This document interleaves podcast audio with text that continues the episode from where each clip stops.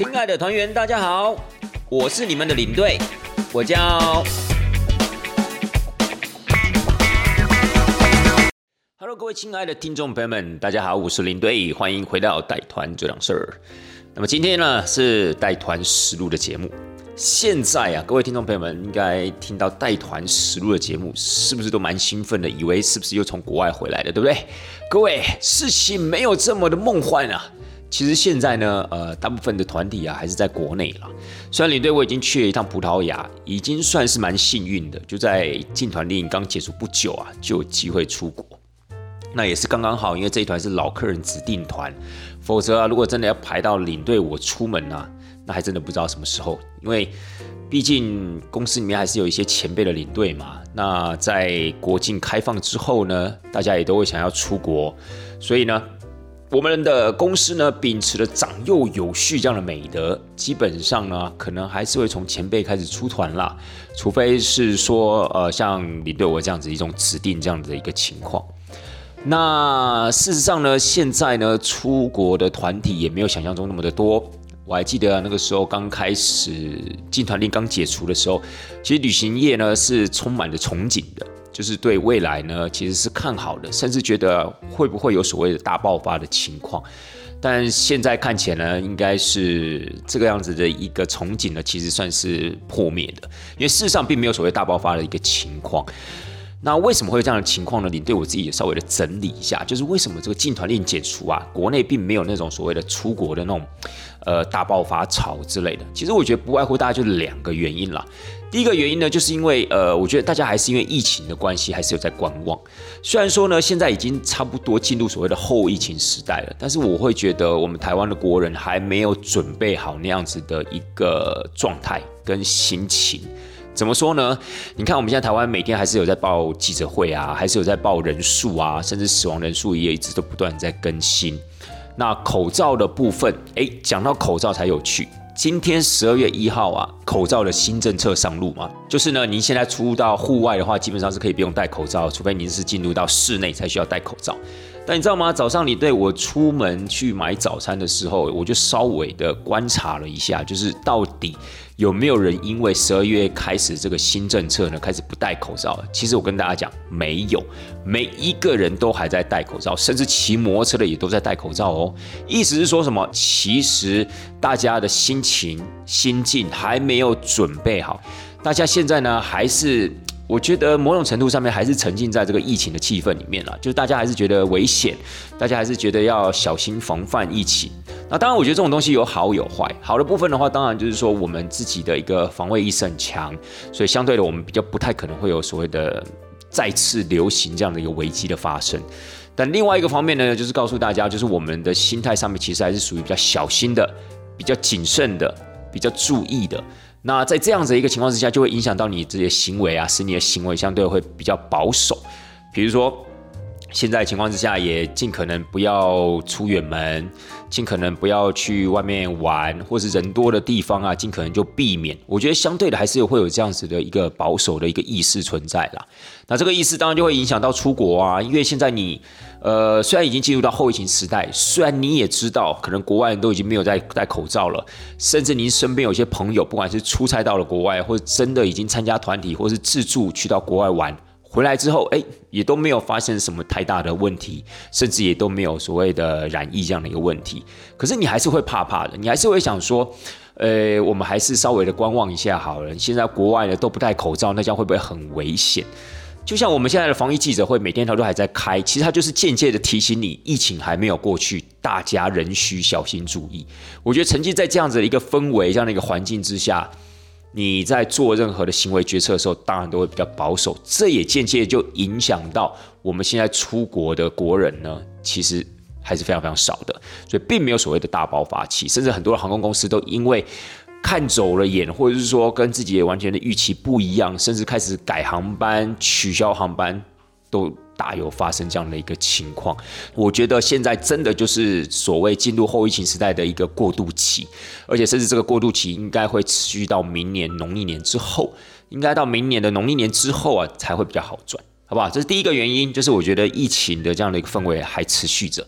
再来的话，当然就是物价的关系了。各位，你要知道这两三年的物价其实都不知道翻了多少了，对不对？不敢讲说翻了几倍啦，但是都应该是让你有感的情况，对不对？就像您自己稍微的留意一下，您周边的一些便当店啊、餐厅啊等等的，在二零一九年开始到现在，准备要进入到二零二三年了。你应该可以有感受到，有至少有涨个二十块、三十块，甚至三十块以上这样的一个情况，就是告诉你这个物价其实一直都有在什么，一直都有在调涨的。可是呢，旅游业这种地方是蛮吊诡，就是因为我们旅游业在这两三年期间可以算是完全停摆的嘛，尤其是国外这个部分几乎是完全停摆的。那一直到今年的十月份才开始可以出国，所以那个瞬间的团费的调涨肯定是怎么样更有感。肯定都是百分之二十、百分之三十，甚至百分之三十以上的一个涨幅。那说实在话，这让很多的一些国人在第一时间是没办法接受的，因为他们会觉得说：“天哪，疫情期间我都已经够辛苦了，怎么会在疫情开放之后团费变得这么贵？是不是你们旅行社特别的抬高这个价格，就是要狠狠的捞我们一笔，狠狠的赚我们一笔这样子？但事实上其实也不然，因为包含了像是航空公司的机票费也调涨了。当地以欧洲来说，当地的不管是餐厅啊、车公司啊、饭店啊，还有地方政府，他们欧洲每个县市地方政府，他们也会增加所谓的税收，那些其实都会影响到我们的团费。所以呢，团费高涨的关系，也影响到了国人这样子的一个选择。他们就觉得说啊，那我们就缓缓吧，反正都已经两三年没出国了，也也不急于在这半年内、一年内一定要再出国。所以呢，可能又会影响到大家的一个选购的一个情况。所以综合以上两个原因，一个是因为疫情的关系，另外一个呢就是这个所谓的团费过高的关系，就会造成了大家却步。就是本来想说啊，我们要出国了耶，但是呢，想想疫情，看到这个团费。又开始怎么样？又开始呃停滞不前了，又开始在面观望了。所以我是觉得啦，应该是这两个原因导致了我们现在国外团体啊，没有像我们想象中的来的这么的热络。好，当然也不管啦，我觉得没有关系。就是呃，国内旅游的部分，其实当然站在国人的一个角度之下的话，大家可能还是觉得说没有像国外的那么精彩。可是以领队我们自己而言，我们现在呢还可以利用这。可能我自己预计啦，大概三个月、半年左右的一个时间，我们可以再去走一些我们自己没有走过的地方。其实我觉得也还蛮有趣的，好不好？就以这一次领队我的国内旅游来讲呢，其实也是非常非常精彩的。因为虽然说已经带了两三年的国内旅游了，但是这一次的行程竟然大概有将近百分之八十是我没有去过的，不仅仅是我没有去过的景点，也是我没有吃过的餐厅，甚或是我没有住过的饭店。所以我觉得在这个地方呢，一样非常有。分享的价值，所以把它拿到节目中来跟大家分享。但是当然啦，就是呃日后的一些所谓的带团实录的部分，可能在国内旅游的部分的话，我自己可能就会筛选，因为如果有些地方你可能已经去过了，甚或是已经在节目中跟大家分享过好多次了，我可能就不见得。会在每次带团完之后都做一集节目来跟大家分享，因为我觉得那就没意思了嘛，搞不好大家都已经听到不想听了，对不对？这个饭店那个景点，搞不好你们都已经在节目中听过好几遍了，甚或是你们自己也都去尝试过了，那我就不会特别的拿出来讲。但今天不一样。今天这个团体呢，它基本上也算是一个大团，大概有五到六台的游览车从台北出发，但是他们很特别，他们是两天一夜的行程，是一个人寿公司，然后招待他底下的业务员啊去玩这样子。那某种程度上面算是奖励旅游，就是奖励他们在增援的部分做的不错。好，我们都知道保险业务员呢，他有呃两个成绩，一个成绩当然就是他呃卖保险的成绩嘛。卖保险的业绩，那另外一个部分呢，就是所谓的增援。增援呢，就是你可以拉多少人进来到你们这个人寿公司的大家庭，然后跟着大家一起努力，跟着大家一起奋斗，做出好成绩。所以它有分所谓的保险业绩的部分跟增援的部分。那这一次他们出去呢，最主要是奖励啊，他们底下业务员在增援这个部分做的很不错的，做的很优秀的，就招待他们出去玩。两天一夜，他们是在高雄住一个晚上。那他们去程呢是坐游览车，回程呢是坐高铁，这样的一个安排也算是蛮特别。因为一般来讲，要么就是全部都是游览车，那要么就是全部坐高铁。会这样子单程游览车、单程高铁的，算是比较少。但也因为如此的安排，他们在去程的部分呢就没有直接拉到高雄了，他们中间就有停一站，还蛮特别的一个点。那这个景点呢，领队我也没有去过。他们第一个点啊，停的是新竹县，他们停的点呢叫做味味家柿饼教育农场。那这个柿饼教育农场呢，很有很有趣，就是说，它其实最主要就是让大家可以在那个地方有机会去 DIY 手做这个所谓的柿饼。然后再来，它当地也有在卖柿饼，那它也有在呃柿饼在那个地方制作，所以你会看得到一连串的工序，包含了削皮啊，包含了晒柿饼啊，或是把它送进所谓的烘烤室烘烤啊，最后做成柿品成品，然后卖出来。所以我觉得那个景点其实是非常寓教于乐的一个景点，我也很庆幸有机会可以跟着他们一起去那个地方，感受这种所谓的柿饼文化跟柿饼的魅力。因为说一句实在话啦，林队我没有很爱吃柿饼，甚至柿子本身也没有很爱吃。可是我对这个文化其实还蛮好奇的，因为柿饼我们都知道，柿饼的故乡就是在新竹县。那为什么呢？因为新竹呢，每到了大概入秋之后到冬天，他们就有所谓的九降风。这个九降风啊，大家都听过，但大家可能搞不太清楚为什么叫九降风啊？九降风又是什么？其实九降风就是我们所谓的东北季风啦。好，就是我们东北季风，所以新竹县呢，在这个东北季风，它越过了中央山脉跟雪山山脉之后，在新竹那个地方刮起了干燥又冷冽的这样子的一个大风。那这样的一个大风呢，也造就了新竹几项有名的特产，比如说新竹米粉，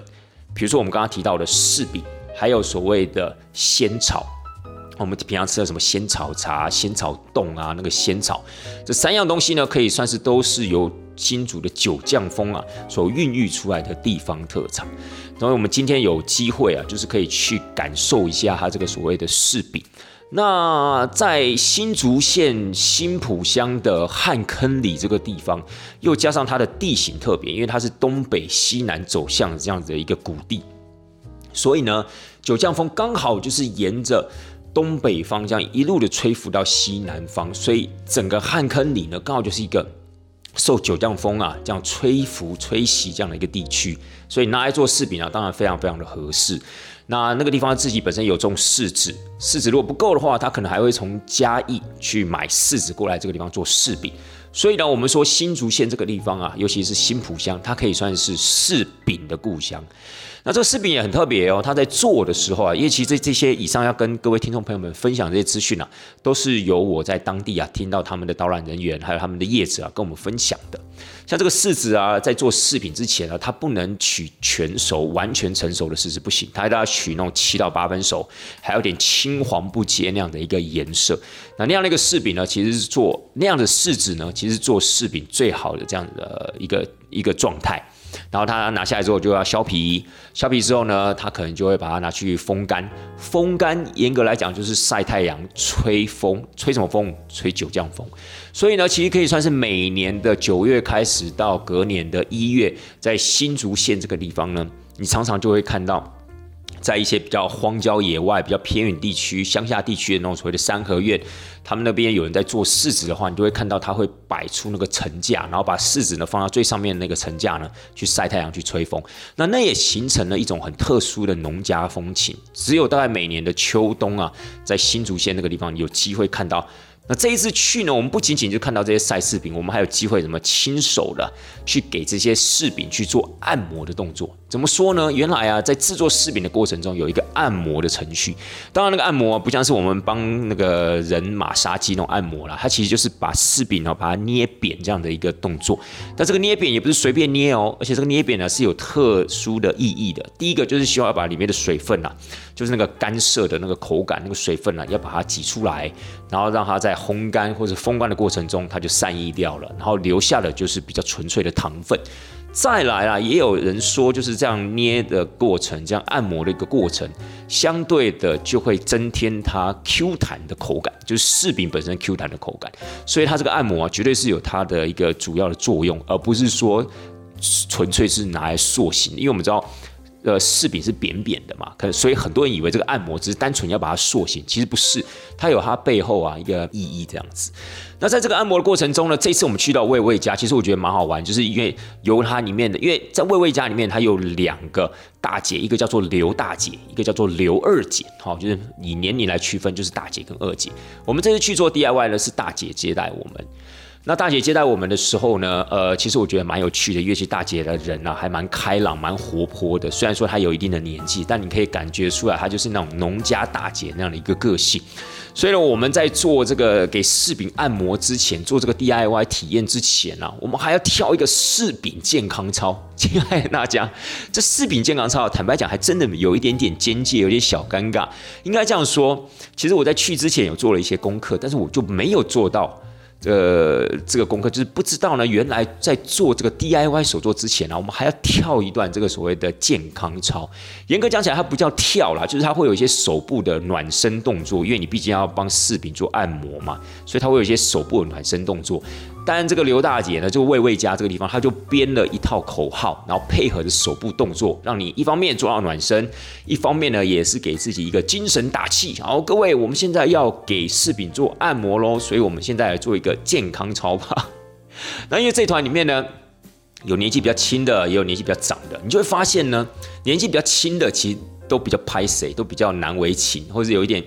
觉得那种呃。尴尬啊，不好意思啊，放不开那样的感觉。但是年纪比较长了，你会发现哇，他们配合的很好哦，就是上面一句口号，下面就是跟着一句口号，上面做什么动作，下面就做什么动作。所以倒是年轻人就是那边扭扭捏捏。我们一般人人认为会说啊，年轻人应该比较放得开嘛。对于这种新的事物，怎么感觉比较放得开？没有，我跟你讲，年轻人的包袱才重嘞，就是可能梳的那个帅，那个发型帅的嘞，穿的衣服趴的嘞那种。但是你要叫他去做那种。也不能讲说很怂啦，就是，呃，比较老式的那种所谓的健康操，他们就觉得有点格格不入。但是我觉得是好笑，也不至于说他们会完全不给台上人面子，然后不做，也不至于。但是你就会觉得他们做的就是扭扭捏捏，我觉得还蛮好玩的。那这个健康操呢，当然我没有办法利用我们节目的方式去去去展现给大家看。但是呢，他的口号的部分我倒是可以念给大家听一下。你光念那口号，你就觉得哦，金佳喜怂够了，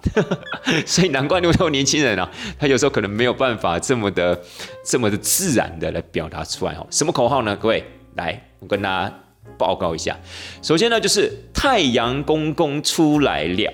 太阳公公出来了。对，每一句口号还要重复两遍。好，继续接着哦，太阳公公晒一晒。太阳公公晒一晒，九降风儿吹一吹，九降风儿吹一吹，生起火来烤一烤，生起火来烤一烤，右捏捏，左捏捏，上捏捏，下捏捏，事事如意耶，健康如意耶。生意兴隆耶，然后啪啦啪啦耶耶耶，至少要十遍。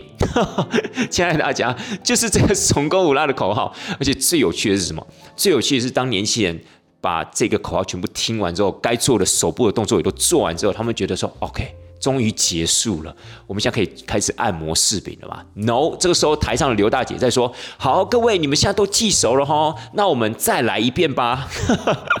就是从头又再来一遍。其实这样子的口号，从第一句‘太阳公公出来了’到什么‘生意兴隆业’。”大概我觉得就差不多一分多钟、两分钟的时间了，因为他那个什么生意兴隆业、健康平安业，他至少找了十句成语接在我们的那个口号后面，所以时间真的会拉的比较长。所以呢，又重新练了一次。呃，但是不管怎么样，我觉得第二次年轻的朋友就稍微比较能接受了，因为毕竟已经已经尴尬一次了嘛，所以第二次就相对没有那么尴尬了，好不好？所以呢，我觉得还是印证了一句话：当你自己不觉得尴尬的时候，尴尬的就是别人呐，亲爱大家。好了，所以我觉得这个过程其实还蛮好玩。但说实在话，他在按摩柿饼的时候，我就觉得还好。就就没有什么比较特别的这种所谓的手作体验，就是一个单纯一个动作。反而在跳这个健康操的时候，我觉得还蛮有趣。好，那按完这个柿饼之后啊，我们就去看一下它那个晒柿饼的那个地方。哇，那其实真的还蛮美的。我觉得团员们的运气也不错，因为那天天气好的关系呢，它的柿饼哦拿出来晒。那那个柿饼拿出来晒的时候，其实还蛮壮观的，有一种那种树大便是美的那种美感。然后呢，你就会发现现场有些在负责削皮，有些呢在负责放那个所谓的。柿饼的那个盘子要放在那个层架上面，然后晒太阳、吹风。然后有些人呢，可能就是在呃卖柿饼啊等等的。我觉得它有各个的工序，甚至你还看到一个小房间啊，它专门就是用来烘烤所谓的柿饼。因为那些柿饼呢，基本上除了日晒、吹风之外呢，它也要用一些特殊的木头啊去给它烘烤，像是什么龙眼木啊、相思木啊，所以他们的柿饼吃起来啊，还会有一种那种所谓的木头的香气，我觉得也是蛮特别的。但是要跟各位听众朋友们，呃，再报告一个资讯，就是我们去的时候啊，呃，像刘大姐就有跟我们讲说，今年的柿子其实是呃减产的，为什么？因为今年刚好在生长的季的过程中。遇到了所谓的梅雨季，所以有蛮多的一些果子啊被打落啊，或者是说可能卖相不好，所以导致呢今年像是石柿、石头的石，它品种啦，石柿、牛心柿这一类的柿子呢，大概都只有往年产量的百分之三十到百分之四十，所以啊，其实真的产量非常非常的少。包含了我们团员要去买的时候，都很多人都买不到，就是一下子就卖完，一下子就卖完。每年呃，就是每天都是这样的一个情况，就是告诉大家，今年的柿子的产量其实真的比较少。那当然能做柿饼的量也就比较少了。然后再来的话，就是说，其实这种柿子啊，还有分所谓的甜柿跟涩柿，涩就是我们酸甜苦涩的涩。那一般来讲，做这个柿饼，大部分都是所谓的涩柿。我就比较涩的柿子，那甜柿呢，一般来讲都种在比较高海拔的地方，像是日本进口的，大部分都是所谓的甜柿，那就是你可以直接拿来吃。那涩柿的话，他们说可能你要吃之前，假设你没假也要追个一种哎，那你就要泡水，哦，泡那种所谓的石灰水之类的，才能把那个涩味啊给去除。那蛮多人在买这个柿饼的时候，也都有一个问题，就是说，哎，为什么那个柿饼看起来好像外表就是发霉发霉的感觉，一层白白的东西？哦，那现场的业者啊，就有特别的提出，哇，天呐，各位，这不是发霉啊，这是柿饼最珍贵的东西啊，叫做柿霜啊，柿子的柿，霜雪纷飞的霜啊。这柿霜其实就是所谓的糖粉啊，但这个糖粉当然不是刻意加上去的，而是柿子本身的哦里面的果糖、葡萄糖，因为水分蒸发的关系，它的外表形成了白白的这样的一层保护膜，那个就是所谓的柿霜。其实它内部的糖分也是柿饼甜度的一个来源，所以千万不是发霉了，各位你不要买到那个时候发现啊发霉了，然后你可能就把它扔了或什么之类的。但他有说哦，你这柿饼买回家，如果你没有把它冰冻起来，两三天如果你没有吃完，没有把它冰冻起来的话。它就会发霉哦，啊，这个发霉肯定不是白色的，有可能是绿色啊、蓝色什么之类的。Anyway，所以柿饼这种东西你买回去啊，如果假设呃两三天可能吃不完，你记得就把它冰冻起来，然后要吃再拿出来吃，这样子的口感其实还是可以继续维持的，好吧？好啦，所以我觉得。去一趟这个魏魏家这个柿饼教育农场，我觉得是收获蛮多的。就是一方面呢，看到这样的一个农家风情，而且他们的后山其实种了很多的柿子，所以远光远远方你这样看过去，那种黄色、绿色、青色这样的呃橘色这样的一个果子，所以我觉得拍照的时候也蛮美。然后那种晒柿子那样一个农家风情，其实也现在越来越少见了，因为随着机器设备这样的一个进步。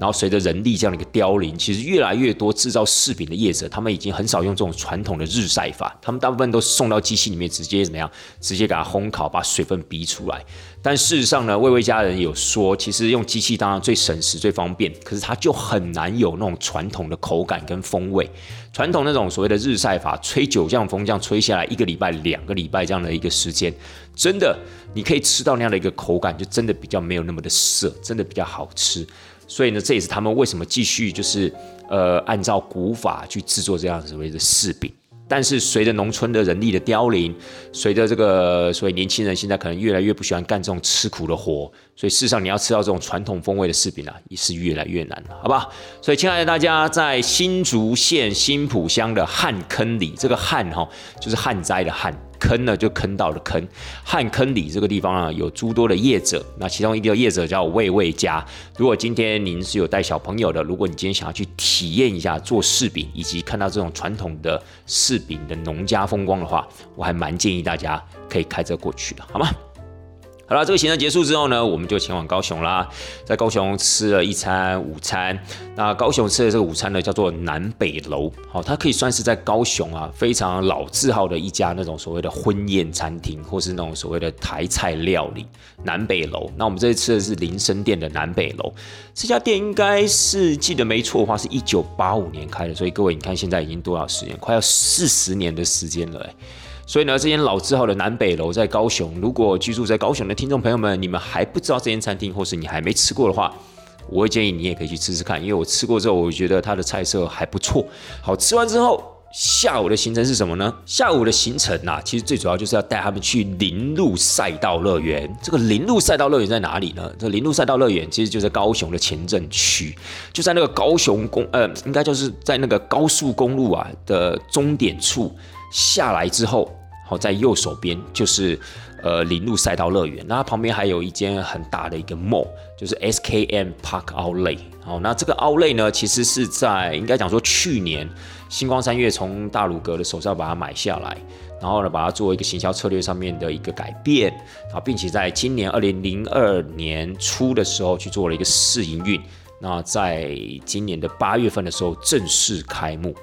那我觉得这个 mall 其实还不错，我去逛过一次，因为我觉得这个 mall 呢，第一还蛮大的，而且它那种半开放式的、半露天式的这样子的一个设计。我觉得让人还觉得蛮轻松的，但那个时候其实我就看到旁边有一个赛车场，然后还有一些呃那种所谓的乐园，像乐园一样的那种设施，像那种会飞来飞去的啊，然后坐的那种小小车子、小火车啊，有轨道的那种，还有摩天轮啊。那时候我就注意到，但我没有刻意的去去做功课或想要去了解。我原本以为它就是 mall 的一部分，殊不知呢，它其实就是所谓的林路赛道乐园。那这个林路赛道乐园的主角当然就是它的赛车场了，因为这个赛车场呢是真的就是日本的那个 F1 的林路赛道呢，它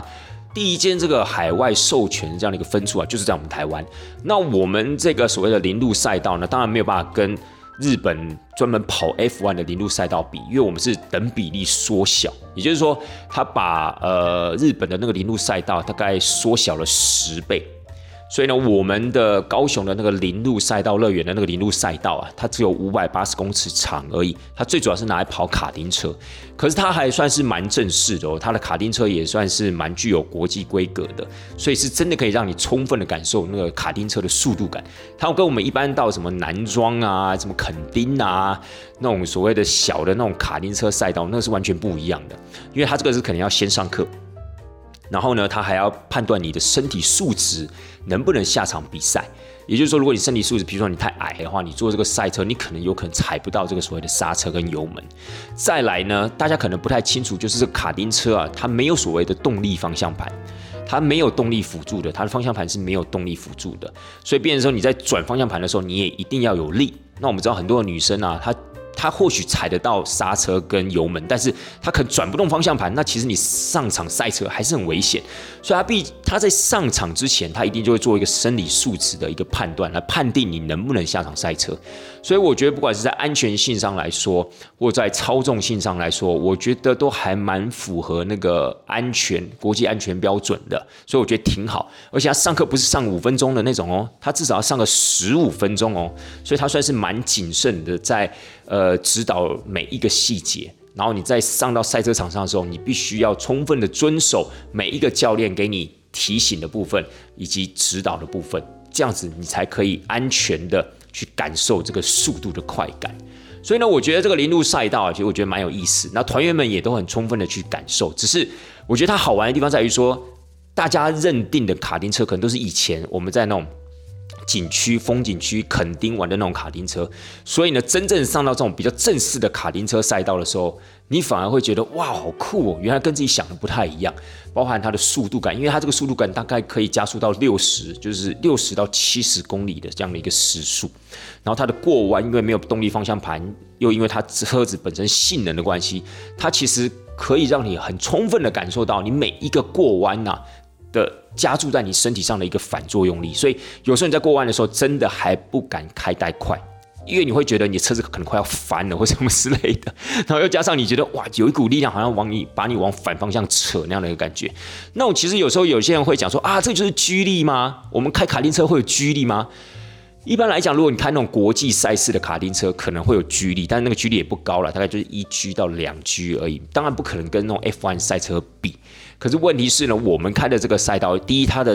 那个赛程很短嘛，它跑道很短嘛，那再它速度又不是想象中的这么快，所以呢，它严格讲起来应该是没有到所谓的一居啦。但是你还是可以蛮明显的感受有一股反作用力啊，作用到你的身上。我觉得这也是很有趣的一个体验。好了，很多的一些听众朋友们就会想说，哇，林队你怎么感觉很很熟啊？你是你们的教练吗？还是你玩过很多次？好，各位，因为这一次呢，领队我呢刚好就给他掏假波，我下去给他晒了一场。为什么呢？因为这次去啊，就像我刚才讲的一样嘛，很多的团员可能临临时被判定为身体素质不够，大部分都是女生啦，男生基本上没有太大的问题，大部分都是女生，可能因为身高的关系，可能因为呃手部力量不够的关系，所以就被消下来了嘛。那就多出一些名额啊，所以呢，我跟另外一个同事，我们就想说，哎，这个应该要给他去体验一下，不然真的是枉为人啊，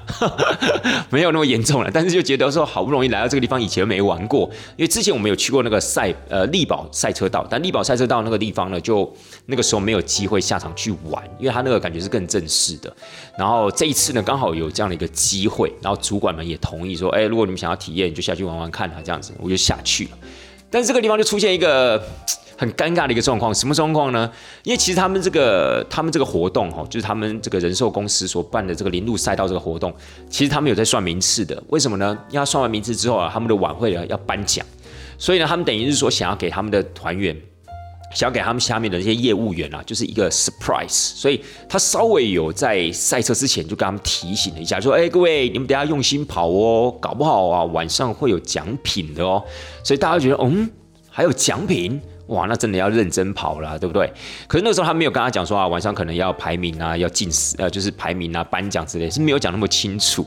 那我们当然领队也都知道这件事情啊。可是你知道吗？就是我们下车的时候，那个整个竞赛魂、那个速度魂就燃烧起来了，哪还记得什么什么排名次啊？哪还记得他们晚会因为这个名次要颁奖之类，完全都抛到了那个九霄云外了，你知道吗？所以我们就敢毛起来冲啊！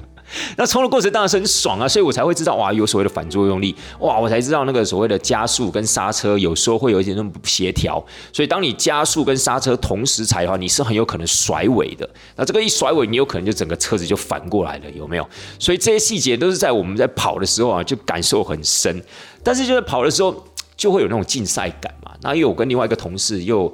就加入他们的团体，也不是说我们两台车单独跑。那我们是加入他们的那个其中的一组，然后一起跑这样，所以大家就比啊冲啊，就一不小心呢，我跟我的同事呢，就大概就冲到了前三名。对，那刚好颁奖呢，就是要颁每一场的前三名，还有以及全场。好，因为他们那一天哦，他们这间人寿公司是把整个林路赛道给包下来哦。他们包下来之后呢，就会有一系列的砍棒啊，还有所谓的赛车女郎的表演啊，然后还有大家就是每一车每一组都大合照啊，跟他们的长官大合照之类。所以其实他们真的下重本，因为他们是等于是那天下午就把整个林路赛道把它包下来，然后让他们的员工、让他们的业务员可以充分的去怎么样去享受。所以那天也不会有其他的什么观光民众啊，也不会有其他的那个那个高雄地区的人啊。所以呢，那跑完之后就很尴尬啊，就是。他们的主办单位就说：“哎，啊，现在是怎么样？对，你们领队到时候也是要上来领奖嘛。所以那个时候就有小小的一点点的，呃，也不能讲是说不愉快了，就是有小小的一点的困扰。所以呢，我们后来事后想说怎么办呢？那很简单嘛，就是把我跟我同事的名字去除，然后让后面的人往上递补嘛。那虽然说往。其他往上递补人应该也会觉得有点怪怪的，哎，奇怪，明明我就不是跑第一名，然后怎么那天颁奖会有我的名字？但是不管了啦，anyway，反正就一定不可以出现我跟我同事的名字嘛。对，所以这告诉大家，真的，呃，有时候在带团的过程中，当然我们也是有机会可以欣赏美景啊，然后可以去体验手作啊，或者甚至这种呃亲临到现场去赛车之类。但是工作毕竟还是工作，脑袋要保持清晰才行。否则一不小心呐，你就是踩到人家的一个界限，或踩到人家一个规则，我那时候到时候真的是，呃，情何以堪了，好不好？就是纵使你再怎么努力，你还是避免不掉。对啊，你看你就是没有注意到这个细节嘛，还玩玩的这么开心，玩那么爽，到底是我是招待你出来玩的，还是招待我们下面的员工出来玩的？好了，这有些小小的插曲，但是我觉得他这整体安排是不错的哦，因为他把这样的一个赛场包下来之后呢，呃，在赛车的同时，你当然就是非常专心赛车嘛。但赛完之后，或者是说还没有到你这个组别，你就可以去旁边的这个 SKM Park Outlet 啊。你可以去逛街，因为他们这个奥莱呢，标榜的一个精神就是我全馆都是三折起这样的一个价格，所以它的折扣打的非常的多。当然，这是星光三月接手后的一个行销策略的改变啦。所以其实蛮多团员呢，利用空档呢去逛街的时候，也买了蛮多东西的。所以我觉得各取所需，甚至你可以一网打尽哦。有些没有赛车的，他就专心的逛街；那有一些既喜欢买东西又想要感受速度感的，哎，你同时两个都可以达成。所以我觉得这样的规划是还蛮好的。好了，整个赛车的活动结束之后呢，大家当然就抱着满满的一种心情收获啊，体验收获啊，回到我们的饭店。我们的饭店呢，这次住的是高雄万豪酒店。哇，各位，这个酒店真的很不错哦。这个酒店呢，应该可以算是二零二一年去年年初的时候所开幕的。那开幕的时候呢，其实这家酒店呢，我还对它没有什么太大的印象。我知道它是一间新的酒店，但是这次我真的进去住，因为是我第一次进去嘛，甚至我还可以住在里面哦。这次的安排，我就觉得哇，真的是非常非常的豪华，而且非常非常的气势，非常非常的磅礴啊。怎么说呢？比如说像我们带这种所谓的奖励旅游团，好，或是激励旅游团，像不管是人寿啊、银行等等的，他们一定晚上都会有一个晚会。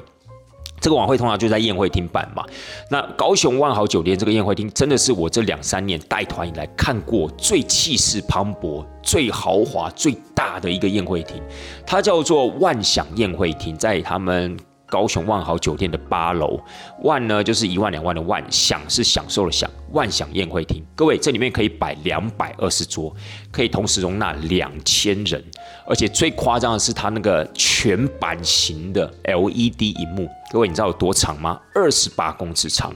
六公尺高。什么意思，亲爱的大家？二十八公尺差差不多大概就是六层楼的一个一个高度了，就等于说你今天路过你们家看到的这个可能是一个华夏六层楼、七层楼，有没有？你就想象在它墙面呢，就是全部都是所谓的 LED 荧幕，就是从一楼延伸到六楼到七楼都是 LED 荧幕，然后把它横躺下来，差不多就是万象宴会厅的那个荧幕的概念。然后呢，它的高度就是荧幕的高度六公尺，接近两层楼的高度啊，亲爱的大家。所以你想想看，在这个荧幕啊播放任何的影片，有关于他们在活动中的照片啊、影片啊，以及他们一些激励人心的画面啊，或他们工作的一个过程的时候，你就知道哇，那其实是很震撼、很感动的一刻，就是比其他的宴会厅啊，真的是应该是打趴整个南部地区所有这种五星级饭店的宴会厅。真的，我没看过这么大的，而且重点是它那个 LED 荧幕真的是太微了。而且它的灯光啊、音效啊等等，就会让你觉得哇，这个感觉好像是来到了一个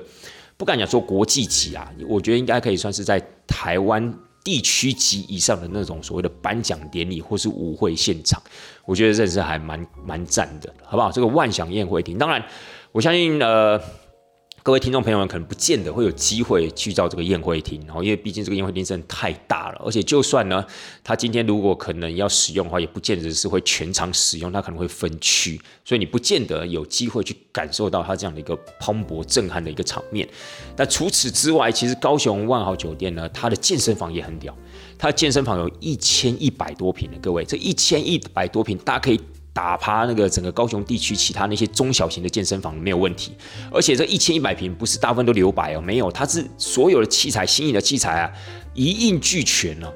所以各位就变成说，你要是来这个地方，你真的有心要在这边运动，甚至你要来这个地方健身的话，那都是完全没有问题。我甚至还有私下怀疑他这个有没有对外招募会员，然后可能平日也可以来这个地方健身干嘛之类。因为它真的还蛮大的，而且器材非常非常足够，真的也是我看过，就是这两三年呢，在台湾各地带团看过这种饭店里面的附设健身房里面，它是最棒的。最我们讲一个比较俗气的一个形容词，最屌的这个健身房，真的不夸张。然后呢，再来就是说，它呃万豪酒店它背后又有一个异想天地，就是一个 shopping mall。你回到这间饭店，你还可以继续买，而且我记得它好像开到晚上九点半还十点，这个异想天地。而且它第二期还在盖哦，所以各位啊，真的是这个台这个高雄万豪酒店，它基本上它结合了很多的一些元素，好，包含你要在地方办宴会的、办喜宴的，包含你在这个地方可能是商务旅行的，需要用到健身房的，包含你来这个地方度假、喜欢购物的，我跟你讲一应俱全。高雄万豪酒店真的还蛮适合大家可以来这个地方住住看，而且撇开这些附设的呃设施不说，它的房间本身住起来就很舒服，它的空间感。它的一个精致度，以及它的厕所里面，它有分所谓的泡澡的浴缸，有分冲澡的 shower room，整体感觉就可以让你觉得很干净、很舒适、很典雅。所以我觉得这间饭店，其实我会，如果今天是我自己的话啦，虽然说它的位置有点偏。哦，它的位置就在 Costco 旁边嘛，在高雄的 Costco 旁边，所以相对它的地理环境上面可能并不是这么的优势，因为它可能出来之后没有什么地方好逛的。可是撇开这个不说，我认为它还是一间非常优质、非常值得推荐的好饭店，好吧？好了，亲爱的大家，这个饭店住个一晚之后呢，我们隔天早上啊，隔天早上他们是有一个所谓的自选行程，哦，有两个自选行程，一个呢就是去三河瓦窑，在高雄县的，在高雄市的大树区。以前的大树乡啦，然后再来的话，就是他们另外一个就是去寿山爬山。那领队我这一次呢没有机会去寿山爬山，听说去寿山爬山还蛮好玩的，因为他是要去攀绳的，而且他进到很多的岩洞。哇，这是领队我之前在。西子湾在中山念书的时候，说不知道嘞，我还不知道原来我们的寿山这么精彩啊！还有那种所谓的地穴探险啊、攀爬绳子那种。我我们以前有攀爬绳子吧，但我印象中好像没有这么的频繁，甚至没有所谓的什么地穴探险之类的。但这一次他们去呢，就有进到这些所谓的洞穴里面，我觉得还蛮酷的，而且维持大概三个到三个半小时，还算蛮充实的一个行程。但当然，这种爬山的行程啊。如果是很充实的话，肯定就是很累的意思了，对不对？所以呢，相对不想要这么累的，他们在当时做选择的时候，他们就选择到了三河瓦窑，就到这个所谓的大树。我觉得这个三河瓦窑行程不错，因为它这个，我觉得他们这个行程就是安排了，你看前一天有一个这样子一个农家文化的一个体验，去感受这个做柿饼的一个过程嘛，对不对？在新竹县，然后呢，在第二天呢，他们让他们有一个自选行程，有一个机会啊，可以去。做做看这个所谓的瓦窑，虽然他们当然不可能做真实的砖，也不可能做真实的瓦，但是因为这个三河瓦窑，它最它后来有做一个所谓的转型，它有结合了一个观光产业的 DIY 手作体验，就把原本的砖做成那种小小的迷你砖，材质是一样的哦，但它把它就做成那种很迷你的砖，像跟一个橡皮擦差不多的大小，然后呢，一样用堆砌的方式堆成所谓的笔筒啊。堆成所谓的像是一个造型的装饰啊，或是堆成像一个小房子啊等等，就是。可是我觉得有点可惜，就是说他们的一个结合剂的部分，他们有两种选择，一个就是用所谓的白胶，另外一个就是用传统的水泥。我觉得用水泥是比较特别的，因为你水泥用水混一混啊，和一和啊，诶，我觉得那种就真的很有那种砌砖砌小房子那样的一个感觉。那那样的东西，我觉得带回去啊，是格外有有有气氛的，格外有感觉的。可是我觉得用白胶就感觉有点弱，你知道吗？就是。砖块上面，然后涂白胶，就给人家感觉好像有点不伦不类啊。我觉得相对的就没有那种传统的精神，跟传统的那种呃文化的那种感觉，这是我觉得比较可惜的。像我们这次去啊，我们是用这个迷你砖，但是我们就是用白胶来当接着剂，我自己就觉得有点不伦不类了。就是你外观看起来，哎，奇怪，怎么砖跟砖之间是白白的，对不对？你你一般看外面的房子或小房子。砖跟砖之间就是灰的颜色嘛，就是那个所谓水泥的颜色嘛，所以我觉得这点是我个人认为是比较可惜的。但是他们的意思是说，因为我们的时间比较赶，所以没有办法去和水泥，也没有办法等水泥干，所以呢就只能用白胶来这样做。所以他们说他们的行程有分，就是时间比较短的就用白胶，时间比较长的你当然就是可以用水泥这样子。好了，那除此之外呢，在三河瓦窑那个地方，为什么三河瓦窑它会在大叔那个地方特别有名呢？因为它其实也算是一个古迹哦。那这个古迹呢，最主要就是因为早些时候在日治时期的时候啊，其实，在高平溪在大树大树乡的位置啊，靠近高平溪的沿岸的部分呢，其实就产所谓的粘土，所以早些时候呢，在那个地区呢，大树地区啊，其实就蛮多的一些烧瓦的啊、烧窑的那些所谓的工厂。因为呢，他们就就地取材嘛，就可以直接在那个地方制作砖啊、制作瓦之类的。但后来随着时间的一个推进，随着这个所谓的建筑材料的一个精进，慢慢的呢，就把这种所谓的瓦砖啊，变成了现代水泥啊、钢筋这样的一个材料。所以慢慢的这些瓦窑跟所谓的砖窑，它就没落了，甚至就退出了所谓的市场。那目前在大树呢，仅存一家哦，仅存的一家哦，就是这个三和瓦窑。他们没有完全的转型成所谓的观光产业哦，没有完全的转型成观光工厂哦，他们本身还有在烧制所谓的砖跟瓦。但你可能会想说，哇，那他们的他们的业主是谁啊？而且现在谁家在盖房子还要用这个所谓的砖跟瓦？现在不都是盖所谓的钢筋水泥大楼了吗？其实最主要就是一些台湾旧地的一些老宅，好，比如说租周楚啊、老宅啊，又或是一些古迹啊、历史文化建物啊，这些东西你要去维修。你要你要去做装修的时候，你就必须要应用这些古老的材料嘛，所以你这些砖跟瓦。包含这个瓦，还有分所谓的瓦当啊、滴水啊这些东西，他们都有做，三和瓦窑都有做。所以这些东西要维修的时候，要重建的，要部分重建的时候呢，其实还是需要这些东西的。所以他们其实还是有在提供砖啊，还有所谓的瓦的部分。只是说他们的窑厂可能从本来很大很大的窑厂，后来变得比较小的窑厂，因为他们毕竟需求量就相对没那么多，而且比较大的那种窑厂啊，基本上一次放进去的窑大概要都要烧可能。大概半年左右的时间，六个月的时间，所以很多的一些局部维修那样的工程根本等不了那么久的时间，所以他们就怎么样把窑厂变小，烧窑的那个那个那个窑洞啊变小，相对它就可以用比较少的量啊，然后烧制速度也就比较快一些。所以我觉得上海瓦窑不容易，因为其实在这样的一个时代，你还要维持这样子的一个。呃，出货量，然后又可以让自己生存，我觉得是着实不容易一件事情啊，并且他用观光工厂这样的一个方式，把这种所谓的制瓦制窑这样的一个精神，跟他的一个历史的脉络，可以重新的教育下一代，或甚至有机会让下一代也可以做一个比较简单轻松的体验。我觉得这是有达成他文化传承上面的一个使命啦，我觉得挺好的。然后再来，在这个所谓的三河瓦窑旁边，也有另外一个古迹哦，就是所谓的下淡水溪的。铁桥也有人称之为叫旧高平铁桥。这个铁桥呢，完成于一九一三年，一样是在日治时代的时候所建成的。当时建成的长度呢，有一千五百二十六公尺，可以算是亚洲地区最长的这种铁桥，走火车的这样的一个铁桥。但是，当然这样的一个铁桥，随着时代的推演，那它慢慢的可能有一些地方可能就毁坏了，可能甚至就慢慢慢的不敷使用了，因为安全的考量之下，所以在一九八七年的时候啊，它就退役了，在旁边再盖一个新式的钢筋水泥的。铁轨路桥横跨所谓的高平溪，那这个铁桥呢，旧了这个铁桥呢，本来是要把它拆掉了，后来因为一些文史工作者的一个争取之下，就把它保留了下来。但是陆陆续续在二零零五年、二零零六年啊，有历经了一些豪大雨啊、台风这样的一个侵袭，其实有把河床上面的几个桥墩给毁坏了。所以您在看这个桥的时候，其实它是断桥的一个概念，是蛮可惜的。可是。我觉得它还是有一种那种断桥的美感啊，它有一种历史斑驳的那种感觉。那这个铁桥现在呢，其实从三河瓦窑的那一段，你可以走一个小小的楼梯，可以到铁桥的上方，然后你就可以在那个地方拍照。但是因为从高雄到屏东，或从屏东到高雄的火车，还是走在旁边那个新式的那个铁桥新式的那个路桥上面，所以当你在旧铁桥上面拍照的时候，不时都会有双方的火车啊会开过来开过去，所以我觉得更添加那种时代的那种变迁性，而且在拍照的时候，其实我觉得也挺有意思，你就可以把来往的火车啊一起拍起来。所以这个地方会建议各位听众朋友们，当你们不管是去铁桥，又或是不管你们去三河瓦窑的时候，其实都可以一次把这两个景点啊含挂在内。你可以去三河瓦窑那个地方做做手作，建议大家可以时间稍微拉长一点，你就有机会用到传统的水泥啊去敷那些所谓的迷你的石砖。你可以盖一个你专属的小屋子，盖一个你专属的笔筒。